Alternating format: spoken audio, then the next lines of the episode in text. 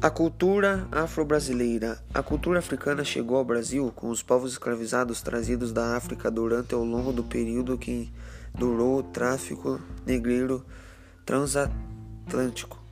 E na diversidade cultural da África, refletiu-se na diversidade dos escravos, pertencentes a diversidades etnias que falavam idiomas diferentes e trouxeram tradições distintas. Os africanos trazidos ao Brasil incluem Bontos, Nagos e Jets, Jeses, cujas crenças alfabetizadas em árabe.